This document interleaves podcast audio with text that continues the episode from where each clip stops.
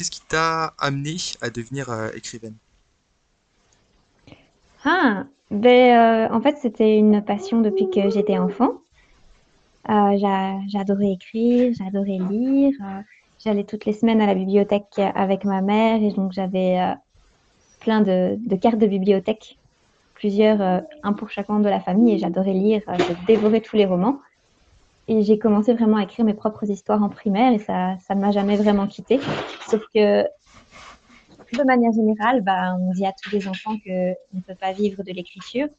Alors après, euh, j'ai suivi des études et, et finalement, après, en devenant adulte, je me suis dit, bah zut, ah, pourquoi ne pas faire ce qu'on qu'on aime vraiment depuis le début? Donc voilà comment euh, j'en suis venue progressivement à ça. Ok. En combien de temps t'as réussi à vivre de l'écriture?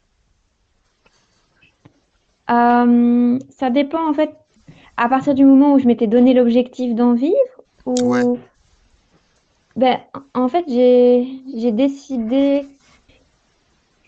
Je crois que je me suis dit il y a cinq ans à peu près que je, je voulais me lancer dedans, mais Mhm. euh, je ne me suis pas lancée tout de suite parce que je voulais préparer le terrain. Ok. Donc en fait, j'ai, j'ai suivi des cours, par exemple, dans un master euh, en édition pour euh, être un petit peu, tu vois, un cheval de Troie, connaître le milieu de des, édi- des éditeurs et tout. Et euh, j'ai commencé à, à écrire pour des concours, tu vois, des petites nouvelles pour, euh, pour avoir des professionnels qui me donnent leur avis euh, sur, bah, sur ma manière d'écrire et pour m'améliorer. Mhm. Et alors, donc j'ai économisé aussi sur le côté pendant un, petit moment parce que je savais que ça allait être difficile. Et vraiment, il y a deux ans, où j'ai fini mon contrat, j'ai décidé de, ne pas demander de, prolongation ni rien. Et là, je me suis lancée et euh, il y a deux ans, je me suis fixé un an pour euh, avoir un minimum de salaire par mois et, euh, et vivre sur les économies s'il le fallait et me dire, voilà, j'ai un an, pendant un an, je donne tout et je vois si ça fonctionne. Donc, le vrai lancement, le vrai de vrai, c'était il y a deux ans. Du coup, ça a été quoi le déclic qui t'a fait quitter ton job et dire que t'allais te mettre à fond là-dedans? Euh, mais euh, tu vas peut-être trouver ça bête, mais ça a été en fait un, un, événement assez, assez traumatisant dans ma vie. Euh, c'était au moment de, de ma grossesse, donc mon petit garçon a 5 ans, donc tu vois, ça, ça date vraiment de à peu près ce moment-là. Et en fait, j'ai failli y rester et euh, perdre mon fils, et, vraiment, j'ai eu tous mes organes qui se sont arrêtés les uns après les autres. C'était quelque chose de très douloureux et de très flippant. Et je me suis rendu compte en fait que le boulot pour lequel je bossais à, à fond, que je faisais parfois euh, des heures pas possibles, tu vois, genre 22, 23 heures le soir, et Mhm. que j'étais en burn-out pratiquement tout le temps. En fait, j'aimais pas ça, j'avais pas du tout la reconnaissance par rapport à tout ce que je donnais.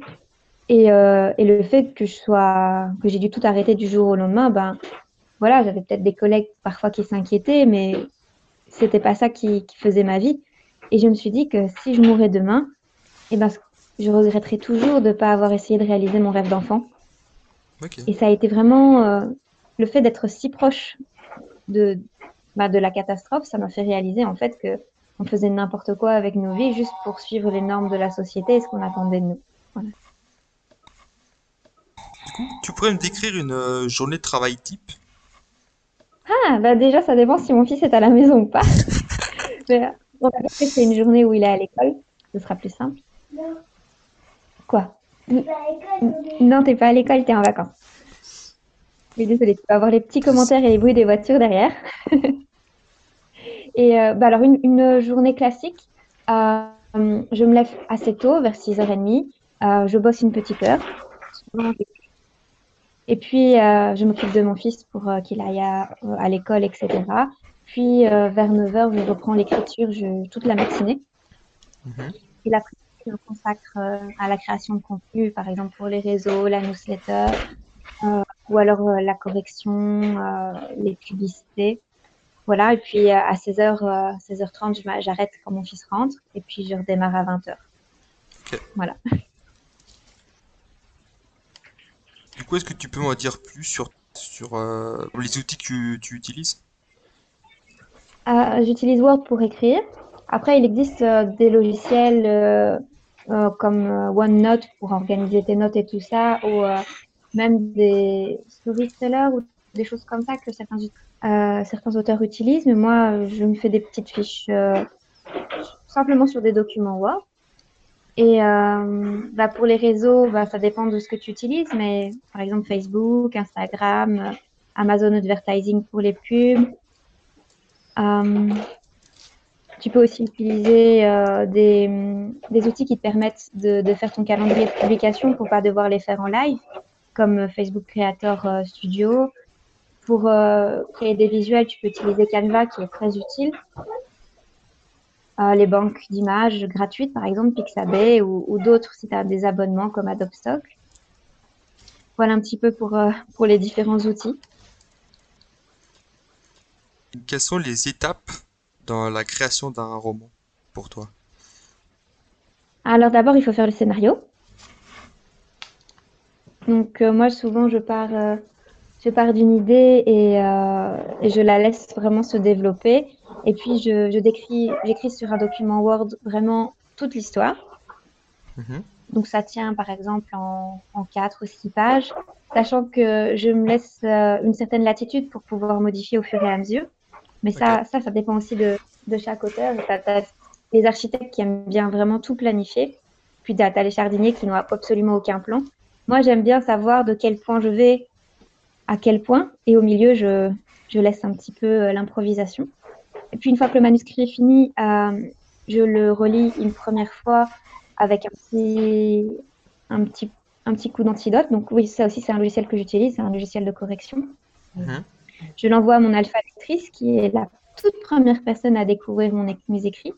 Si elle, elle, les aime bien, si elle aime bien, je, je, continue. Alors là, je vais vraiment corriger à fond. Donc, c'est de nouveaux antidotes et euh, tout relire, euh, changer les, euh, les répétitions, par exemple. Tu vois, je regarde s'il si y a trop de mots qui se répètent, j'enlève les verbes faibles, j'enlève un maximum d'adverbes, vraiment pour que la, la langue soit vraiment très, le plus joli possible, on va dire. Mmh. Puis ce sont mes bêta lectrices et euh, j'ai deux, au moins deux vagues de bêta lectrices qui passent les unes à la suite des autres pour me dire ce qu'elles pensent du texte. Ensuite, c'est la correction. Et puis une fois que ça c'est validé, je fais la mise en page moi-même euh, pour le livre papier et pour l'e-book. Et puis je publie généralement sur Amazon. Du coup, est-ce que ça t'arrive d'avoir euh, le syndrome de la page blanche? Et si oui, comment tu gères?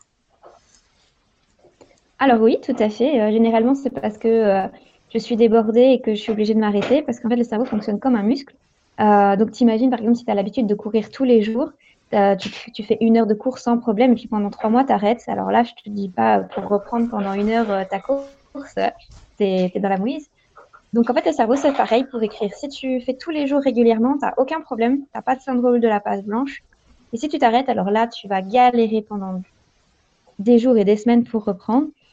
Et ce qu'il faut, bah, moi, ce que je fais, c'est que j'essaie euh, bah, en fait, d'écrire un peu n'importe quoi pour que, tu vois, le cerveau reprenne des automatismes. Donc, par exemple, ça peut être euh, la journée, ma liste de choses à faire. Et puis, j'efface. Et puis, au bout d'un moment, j'arrive à écrire euh, la suite du roman. Et puis, progressivement, j'augmente le nombre de pages que j'écris par jour jusqu'à retrouver mon, mon rythme habituel. Du coup, quelles seraient les compétences ou savoir-faire les plus importants pour être auteur, d'après toi? Hmm. Ça dépend puisque tout le monde ne fait pas, ne, ne fait pas du tout la, de la même façon. Maintenant, est-ce que ta question c'est pour être un auteur de manière générale ou un auteur auto-édité euh, On peut s'arrêter sur auto-édité, ouais. Alors sur auto-édité, déjà il faut ne pas, il faut être très persévérant parce que c'est quelque chose de long et euh, et de pas du tout évident parce que voilà, tu as, as, tout le moral derrière qui peut jouer parce que tu es, tout seul, tu dois absolument tout gérer tu, tu, ne dois pas avoir peur euh, de, de, te former parce que voilà, tu ne peux pas à la fois maîtriser euh, de manière innée l'écriture, euh, le marketing, la promotion. Ce sont des choses qui s'apprennent. Mmh. Et, et, aussi la, la, patience parce que voilà, écrire un livre, ça prend du temps. Le, le faire fonctionner, ça prend du temps aussi. Donc, c'est beaucoup de, de qualités qui, qui s'apprennent en fait. Même écrire, ça prend. Moi, je n'ai pas commencé à écrire des du jour au lendemain.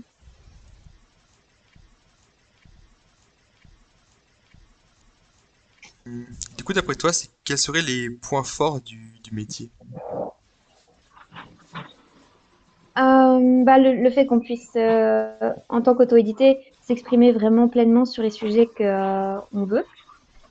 Parce que, par exemple, quand tu passes par une maison d'édition, ça m'est déjà arrivé lors de discussions pour des contrats, eh Mhm. bien, on veut gommer tout ce qui n'est pas euh, socialement correct, on va dire, qui... Non, politiquement correct, pardon, pas socialement correct. Euh, donc, euh, si par exemple, tu veux faire réfléchir ton lecteur sur des sujets qui peuvent paraître un petit peu tabous et, et lancer vraiment de vives discussions avec les lecteurs, bah, il y a des choses qui vont pas, qui vont pas être tolérées. Par exemple, moi, dans mes romans, je parle de l'homosexualité, du fait de, de ne pas croire tout ce que la société essaie de te vendre, de, de Mhm. remettre les choix politiques en question. Tu vois, un éditeur, s'il accepte tout ça dans son roman, il faut qu'il puisse l'assu- l'assurer après euh, en public. Et alors, il demande euh, souvent au lecteur de gommer tout- toutes ces petites choses. Aux auteurs, pardon, aux auteurs de gommer. Désolée, j'ai beaucoup de bruit à côté, c'est pas évident de se contrôler. De... Ouais. Et euh, alors, il y a ça. Et alors, l'autre avantage aussi en tant qu'auto-édité, c'est que tu as la main du début à la fin sur la publication. Donc, euh, tu peux refuser, euh, par exemple, les suppressions ou les ajouts qu'un éditeur t'imposerait. Et euh, c'est toi qui choisis ton illustrateur. C'est vrai que j'ai oublié de te citer ça dans la, réalisation euh, du roman. Donc, en parallèle de, de la correction et tout ça, euh, j'engage un illustrateur et je bosse avec lui pendant généralement un mois jusqu'à obtenir la couverture que j'ai envie. Et euh, un éditeur, c'est lui qui choisit la couverture. Donc, des fois, il demande son avis à l'auteur, mais euh, c'est. Je connais des auteurs qui n'osent pas montrer leur livre en salon parce qu'ils ont honte de la couverture de leur livre, tu vois. Ouais, ok. Et donc voilà, tu as, la main mise là-dessus. Et, euh, et si le roman ne fonctionne pas, ben, c'est que par rapport à toi. Donc, quand tu es en maison d'édition, c'est la maison d'édition qui est censée assurer la promotion. L'auteur aide, mais c'est eux vraiment qui sont en charge de ça. Mhm. Tandis que si ça marche en auto-édition, ben, c'est c'est par rapport à, à tout ce que toi tu fais. Donc, des fois, il y a un peu de facteur chance. Ça, oui, bien sûr, hein, on ne sait jamais ce qui va arriver. Mais plus tu donnes d'efforts et plus tu persistes à apprendre tes erreurs, plus tu vas réussir. Et pour conclure, euh, quels seraient les, du coup, les points faibles ou inconvénients du métier? Ben là encore, euh, comme tu es tout seul, t'as personne, euh, t'as pas de filet de sécurité de, de l'autre côté. Quelqu'un qui pourrait dire, ah attention, euh, là tu as écrit ça, mais en fait, on pourrait l'interpréter de cette façon et, et donc les gens pourraient mal le prendre. Ça, c'est le travail de l'éditeur. Donc l'éditeur a quand même des aspects positifs. Hein. Je ne dis pas qu'il faut absolument pas passer par une maison d'édition. Et, et tu dois tout gérer. Donc tu peux pas seulement être dans ton petit bureau à écrire. Il va falloir que tu assures tout le reste. Et des fois, tu es complètement débordé. Et si tu n'as pas les formations de marketing, par exemple, ben, si tu ne sais pas faire une publicité, tu vas perdre de l'argent dans ta publicité et ne pas attirer de, de lecteurs. C'est, euh, en Mhm. fait, tu, en tant qu'auto-édité, tu deviens vraiment chef de ton entreprise et euh, tu dois trouver le temps pour, euh, pour gérer tout ça et euh, éventuellement aussi déléguer aux bonnes personnes. Et euh, si tu as ton graphiste que tu as payé parce que tu donnes toujours un- une avance sur la réalisation et que deux mois plus tard, il t'a toujours pas donné ton illustration, tu peux, tu peux juste pleurer, quoi. Et euh, ton livre, il peut pas sortir. Mhm. Et ça, tu ne peux te retourner contre personne. Donc, euh, c'est vraiment plein de choses à gérer qui ne sont pas du tout évidentes. Ok. Voilà. Et t'as pas la sécurité de l'emploi non plus. Très bien, très bien. C'était toutes mes questions. Du coup, je sais pas si t'as quelque chose à rajouter. Tu vas ajouter. Non, je, je ne sais pas. euh, Non, non, c'est très bien. Bah, du coup, euh, merci beaucoup euh, pour accepter l'interview. Mais de rien, et si tu penses à d'autres questions, n'hésite pas à me les écrire par mail ou quoi, j'y répondrai avec plaisir. J'espère que ça t'aura un petit peu aidé. Ok, ouais, en vrai, ça, ça m'aide. Ouais, c'est bien d'avoir un, un témoignage, un, un point de vue sur, sur tout ça. Bien, du coup, encore une fois, merci. Et euh, bah, si j'ai d'autres Oui, questions, euh, j'hésiterai pas. Au revoir, Ouais, n'hésite pas, vraiment. C'était un plaisir. ça Salut. marche. Salut.